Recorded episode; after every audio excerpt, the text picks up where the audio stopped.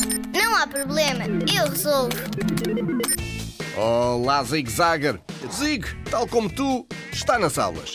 Pois é, quando chegou à escola, reparou que a turma onde estava tem 28 alunos. E o que é que a professora fez? Sentou duas crianças em cada carteira. Ora bem, quantas carteiras precisa a professora para sentar todos os alunos? Isso mesmo, Zig Zagger. São 14 as carteiras, porque são 28 alunos, 2 alunos por carteira, 28 a dividir por 2 igual a 14. Ou então, para confirmares a resposta, 2 alunos com 14 carteiras dá 28 alunos. Bate certo? Aqui na Zig Zag não há problema. Nós resolvemos.